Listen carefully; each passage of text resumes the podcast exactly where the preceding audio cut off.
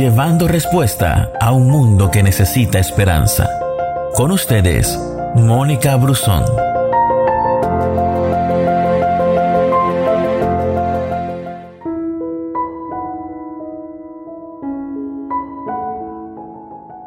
Si pudieras elegir un rasgo que te caracterice, por el cual a ti te gustaría ser conocido, ¿cuál sería?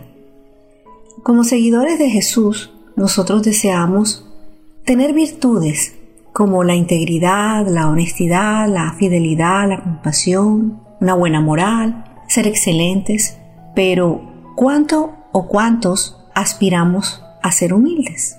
Y en una sociedad que promueve el poder y la ambición, no se valora mucho la humildad. Y en realidad se piensa con frecuencia que la humildad es un igual a debilidad o a cobardía. Pero yo estoy segura si pensamos en Jesús, no lo vemos como alguien débil. Sin embargo, Él dice en su palabra, soy manso y humilde de corazón. Allí lo encuentras en Mateo 11:29. Y la humildad es lo opuesto al orgullo y podría definirse como la visión humilde de uno mismo según la perspectiva de Dios. Y el propósito es vernos como Dios nos ve y aceptar cualquier posición que Él tenga para nosotros. También es necesario recordar que la posición de nosotros en la vida no es una medida de nuestra humildad. Mira, podemos tener el cargo más influyente o las muchas riquezas y eso no significa que carezcamos de humildad. Así como la pobreza o la falta de prominencia no garantizan que una persona sea modesta. Y una actitud humilde es una cualidad muy, muy interna del alma que Dios produce en sus hijos por el poder del Espíritu Santo. De hecho, la humildad es esencial para la salvación. Porque nadie viene al Señor y le dice, mira, aquí estoy yo, Señor. Mira, ¿a quién te conseguiste? Mira quién está llegando a ti. O sea, estoy, mira quién soy yo. Aquí vengo para, para que me entregues la salvación. No.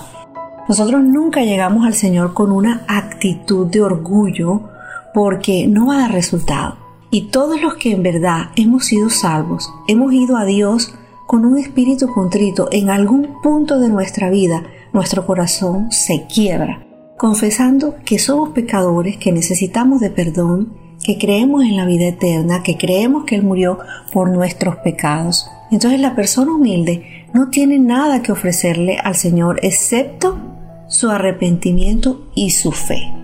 Y la humildad es lo que Dios desea de nosotros. Él nos ha declarado la actitud que debemos tener si queremos seguirle fielmente. Con frecuencia nosotros nos enfocamos en nuestros deseos de protección, de bendición, de dirección, de amor, de seguridad y de provisión, que todo eso es bueno porque la palabra lo dice, pedid y se os dará. Pero Él quiere desarrollar en nosotros una humildad como la de Jesús para que sea desarrollada en, en nosotros. Y eso significa que tendremos que hacernos una autoevaluación sincera. Tendremos que mirar hacia adentro y pedirle que nos haga ver cuáles son nuestras actitudes de orgullo.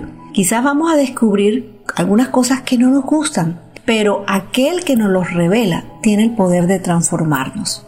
Al mirar el ejemplo que Jesús nos ha dado, nosotros debemos considerar si estamos a la altura de su actitud de humildad. Mira, hay preguntas por hacerse y tú puedes empezar hoy preguntándote, ¿mis metas están enfocadas solo en mi desarrollo personal?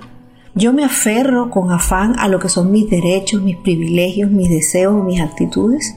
Yo estoy dispuesto a, entregar todo, a vaciar todo lo que está dentro de, de mi corazón y dejarlo a un lado por obediencia a Dios.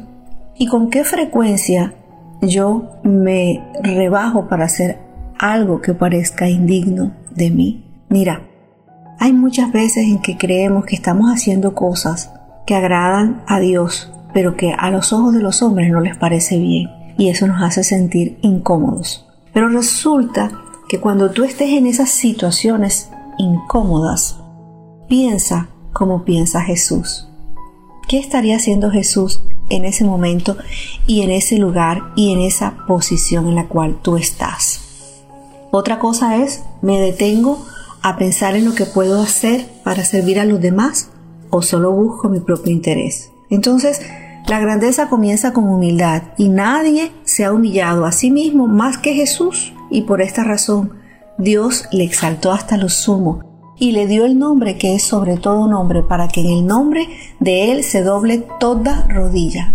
El desarrollo personal puede parecer la vía para adquirir un mayor estatus, pero solo conduce en última instancia a que Dios nos humille. Mira, cuando los discípulos del Señor argumentaban sobre cuál de ellos era el más importante, Él les dijo, el que quiera hacerse grande entre vosotros será vuestro servidor.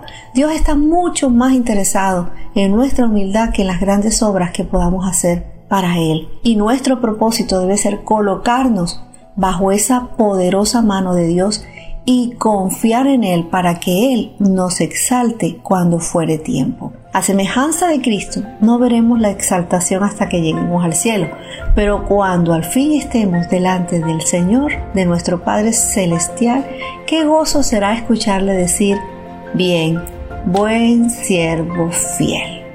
Dios te bendiga. Gracias por escucharnos. No te pierdas ninguna de nuestras publicaciones. No olvides compartir este audio con todos tus amigos. Que Dios te bendiga.